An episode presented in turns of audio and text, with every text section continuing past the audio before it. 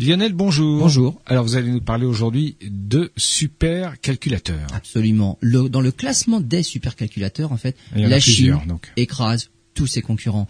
Non seulement c'est elle qui possède les supercalculateurs les plus performants, mais c'est elle aussi qui en possède le plus grand nombre. Sur les 500 ordinateurs les plus puissants, la Chine occupe près de la moitié des places. Hmm.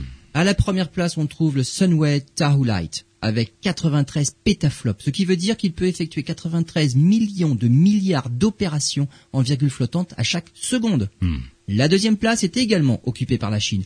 Et c'est la Suisse qu'on trouve à la troisième marche du podium. Cette domination n'est pas prête de s'arrêter puisque la Chine vise maintenant les 1000 pétaflops, soit 10 fois plus puissant que le numéro 1 actuel. Il devrait être en- opérationnel en 2020.